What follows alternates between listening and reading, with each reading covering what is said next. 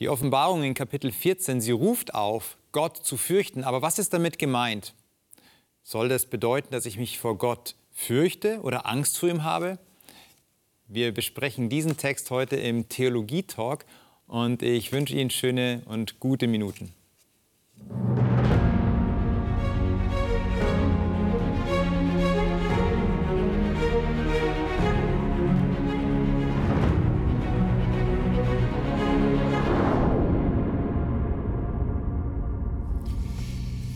Rinaldo, wir tauchen heute ein in Offenbarung Kapitel 14.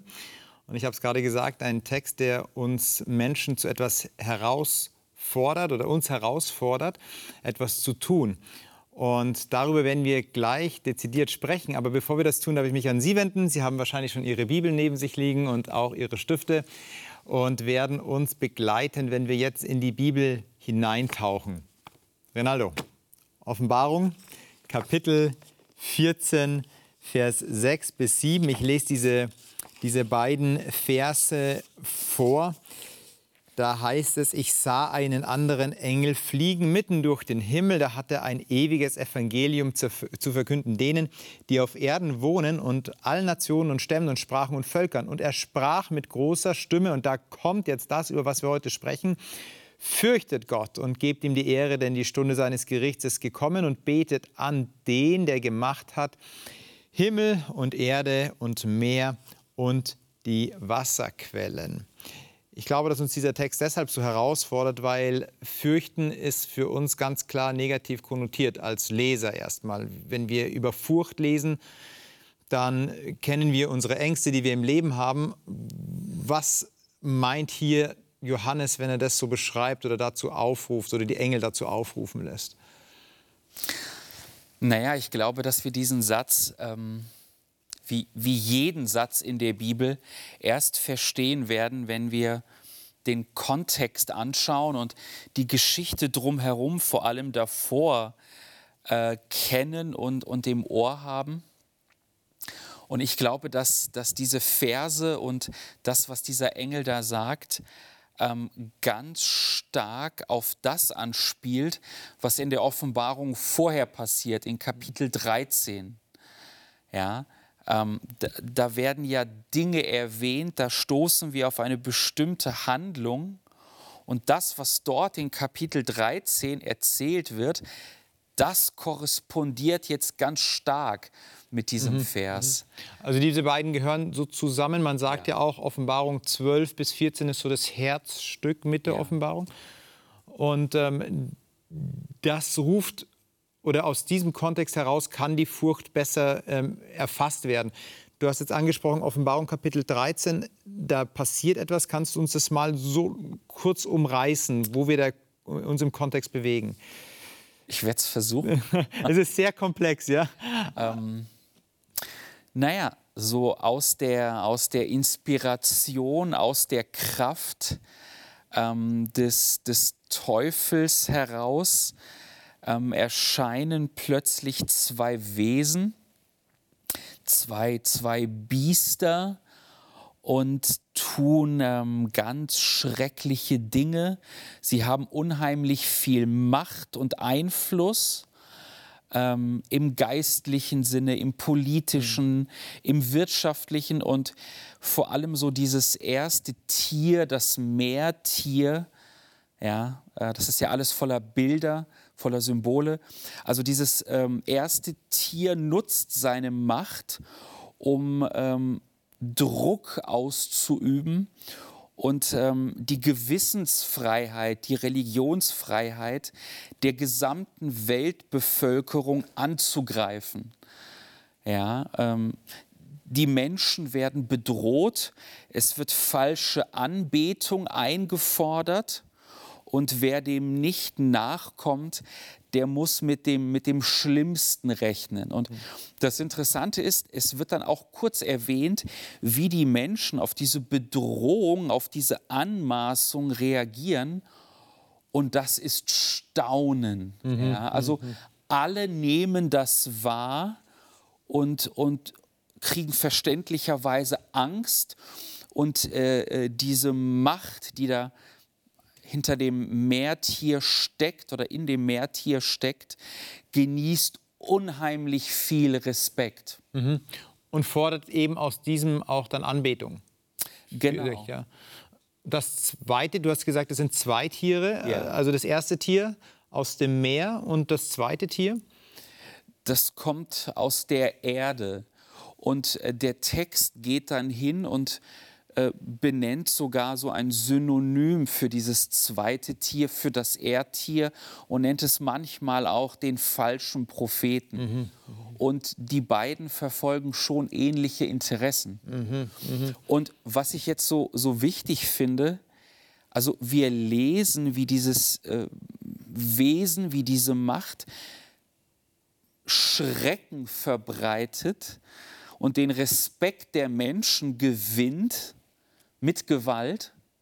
Und jetzt kommt der Engel in Offenbarung 14 und sagt, hey, wenn ihr schon starke Gefühle entwickelt, wenn ihr schon Furcht habt, wenn jemand eure tja, Anbetung verdient, dann nicht dieses ähm, dieses Wesen, das unsere Gewissensfreiheit nicht achtet, sondern Gott. Also wenn jemand Respekt verdient, dann nicht diejenigen, die, die wir für die äh, menschlichen oder für die Herren der, der Welt halten, mhm.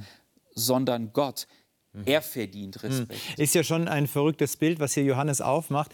Er bezieht sich ja immer wieder auf das Alte Testament und ja. macht ganz viele Bilder auf. Ja. Und natürlich, wenn man das jetzt so zusammengerafft mal hört, wie du es gerade beschrieben hast, dann wird man schon noch auf die, auf die Schöpfung zurückgeworfen, wo ja eigentlich der Mensch als jemand von Gott eingesetzt wird, der über die Tiere herrscht. Mhm. Er hat einen Platz und herrscht über die Tiere. Und jetzt wird auf einmal die Schöpfung auf den Kopf gestellt, ja. dass hier so zwei Tiere auftreten und sagen, ja. wir herrschen übrigens über die Menschen. Also die Schöpfungsordnung ist auf den Kopf gestellt. Es ist interessant, dass dann auch dieser Engel sagt, hier, da gibt es ja jemand, der der Schöpfer ist, betet den an, der gemacht hat, Himmel, Erde, Meer und die Wasserquellen. Vielleicht die Frage, diese Furcht, auf die der Engel jetzt Bezug nimmt oder die der Engel jetzt beschreibt, wie kann ich die denn ähm, verorten? Also wie fürchte ich denn hm. Gott? ähm, hat ja auch irgendwo eine, eine, muss irgendwo einen Anklang in mir finden. Mhm. Wie, wie geht das? das wird so ganz, ganz einfach gefragt. Mhm.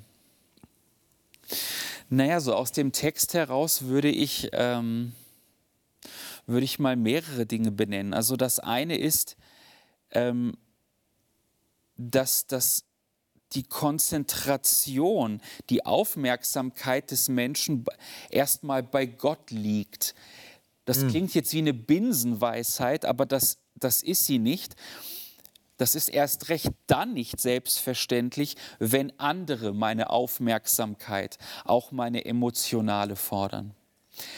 Aber ich glaube, der Text selbst beantwortet deine Frage. Ich meine, wenn ich mir mal die beiden Verse angucke, Vers 6 und Vers 7, ja, gerade Vers 7, da werden ja drei Aufforderungen formuliert. Mhm, mh, mh. Also die Menschen, alle Menschen bekommen ähm, drei Appelle. Fürchtet Gott, gebt ihm Ehre, und betet ihn an. Mhm. Ja, also drei Appelle an die Menschen und alle drei Appelle drehen sich um Gott. Da finde ich es naheliegend, dass alle drei äh, Imperative, alle Aufforderungen auch dasselbe meinen. Mhm, dass sie mhm. Synonyme sind, ja? Mhm, mhm, dass das einfach so eine parallele Anordnung ist. Und das würde dann bedeuten, Gott fürchten bedeutet, ihm die Ehre geben und ihn anbeten.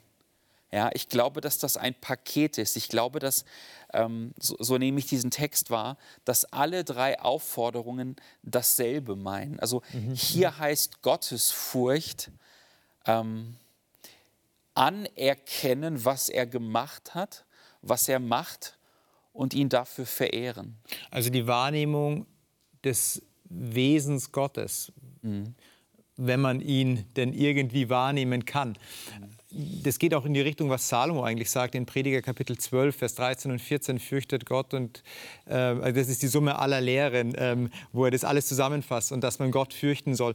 Ähm, und hier nimmt es nochmal Johannes und sagt, wenn du Gott erkennst, dann wirst du eigentlich in diese drei Elemente geführt, weil du weißt, wer Gott ist und weil du weißt, wer du bist. Mhm. Ähm, er ist höher als du, er ist nochmal das oben drüber, das viel mehr, das viel Größere.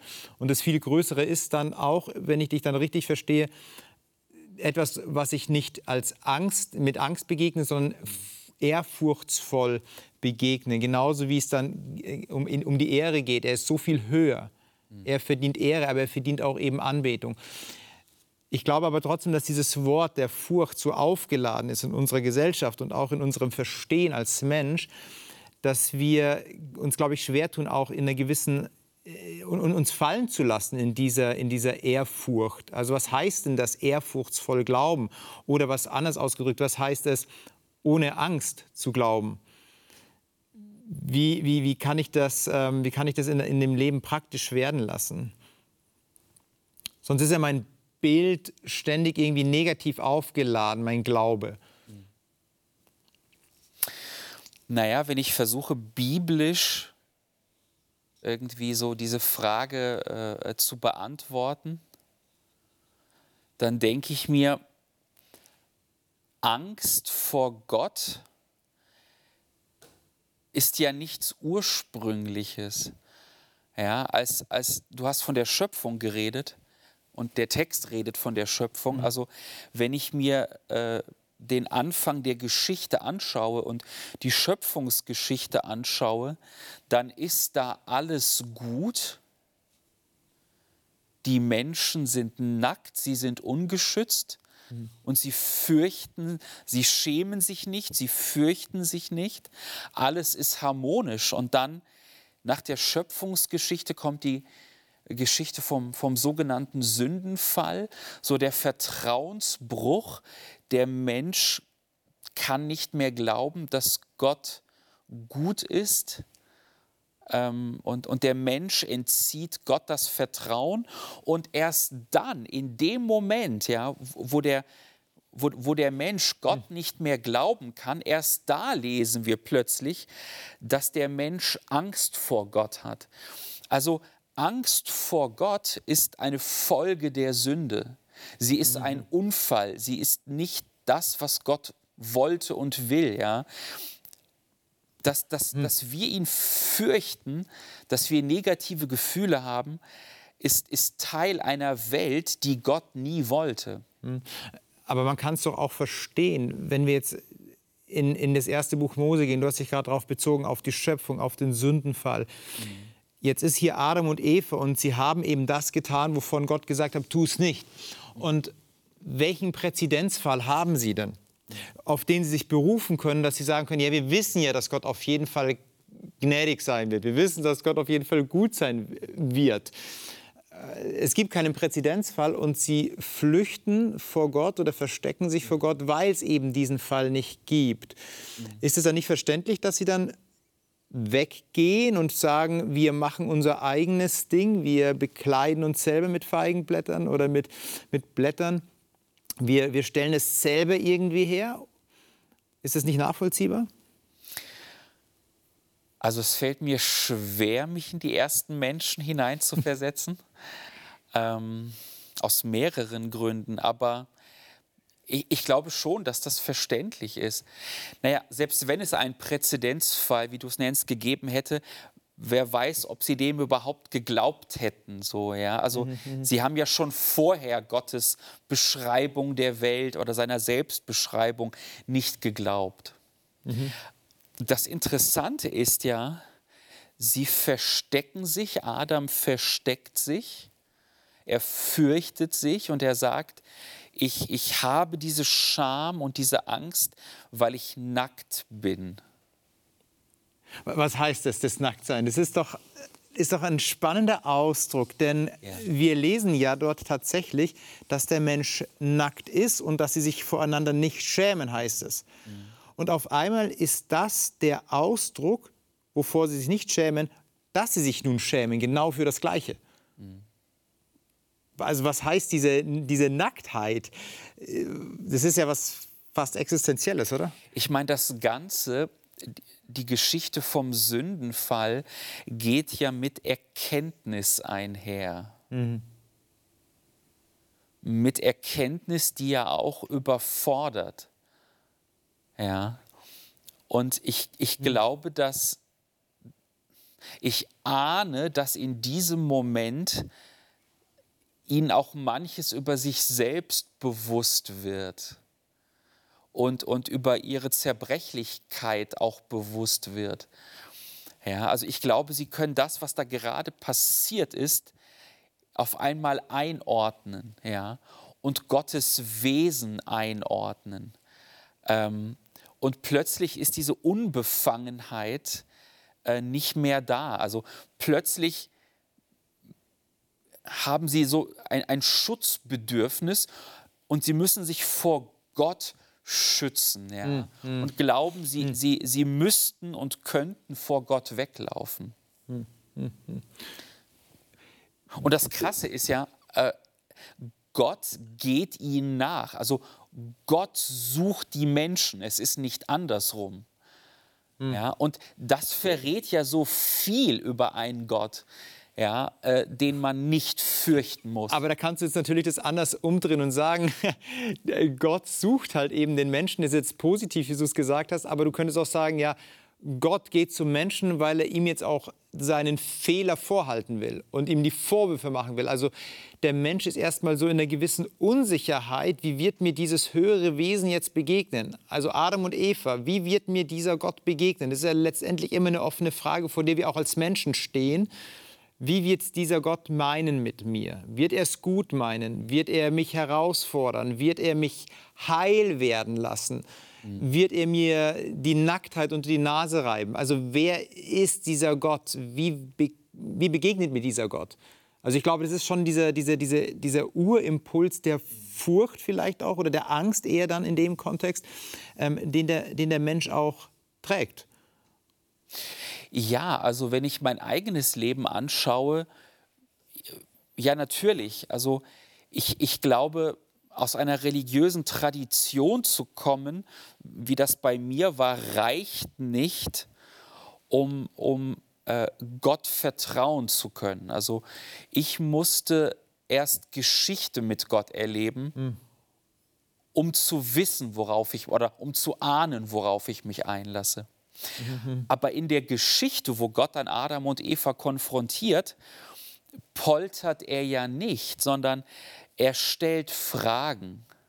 Mhm. Und die beiden haben die Chance, diese Fragen zu beantworten. Ja, ähm, mhm. es, also er führt einen Dialog. Und ich meine, du hast gesagt, reibt er ihnen die Nacktheit unter die Nase? Äh, nee, er macht genau das Gegenteil. Mhm. Ja, also sie spüren, etwas ist, die Balance ist weg, etwas ist kaputt, etwas stimmt nicht. Und mit, mit Pflanzen, mit Blättern wollen sie das irgendwie äh, beheben. Daher kommt ja auch das sprichwörtliche Feigenblatt. Mhm. mhm. So eine Notlösung, um so dem, dem irgendwas für das eigene Schutzbedürfnis zu tun. Und Adams Angst vor Gott ist mit dem Nacktsein ja verbunden, mhm. lesen wir dort. Und Gott geht hin und tut jetzt etwas gegen das Nacktsein, indem er Bekleidung macht, richtige Bekleidung aus Fellen. Also Gott tut etwas gegen diesen Impuls, sich vor ihm zu fürchten. Mhm. Wenn Angst mit Nacktheit verbunden ist und Gott etwas gegen die Nacktheit tut, tut Gott etwas gegen die Angst mhm. mhm. vor ihm. Mhm. Und mhm. so fängt die Bibel an, ja. So fängt die Geschichte Gottes mit den Menschen an, dass Gott sucht, den Menschen Fragen stellt, ähm, ein Dialog führt und ihnen Gründe nimmt, äh, ihn zu fürchten. Hm. Gott führt aber auch in eine durch einen gewissen Schmerz hindurch.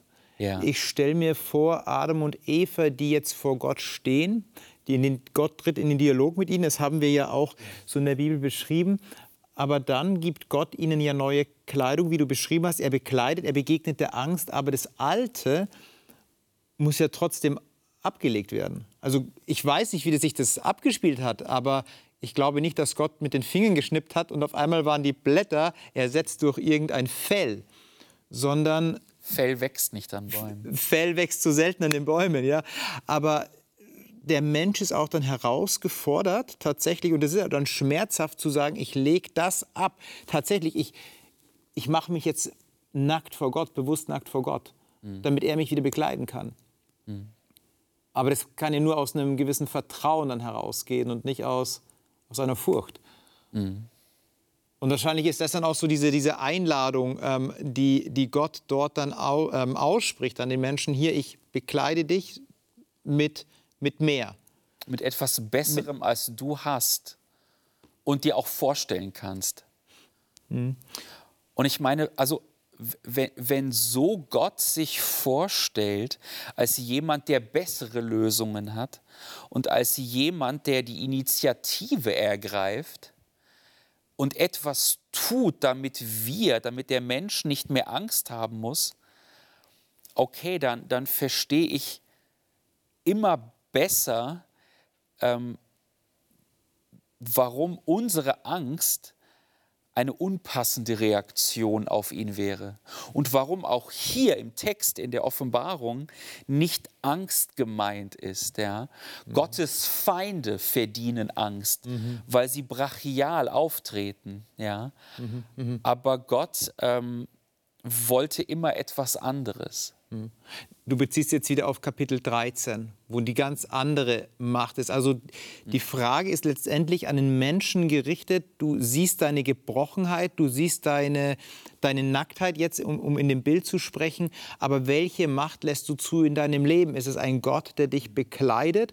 Oder ist es eine Macht, die über dich bestimmt und über dich deshalb auch hinweggeht, ohne dich eigentlich wirklich zu sehen?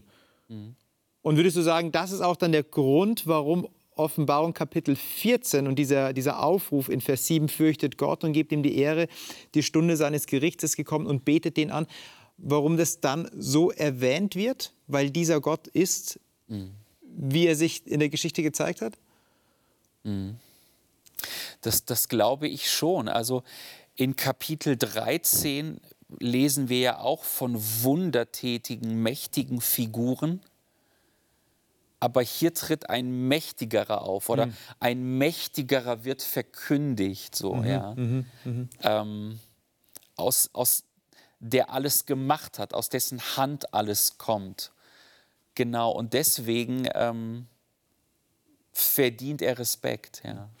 Rinaldo, danke für deine Gedanken und Ihnen wünsche ich, dass Sie auch diesem Gott begegnen, nicht in Angst und nicht in Furcht, nicht im Erstarren, sondern in einer, in einer wirklichen Beziehung. Ein Gott, der ihnen ein Gegenüber ist, der sie sieht in ihrem zerbrochenen Leben, auch in ihrer Nacktheit, in ihrem Schmerz und ihnen etwas anbietet, der ihnen die Hand entgegenstreckt. Ein Gott, der sie sucht.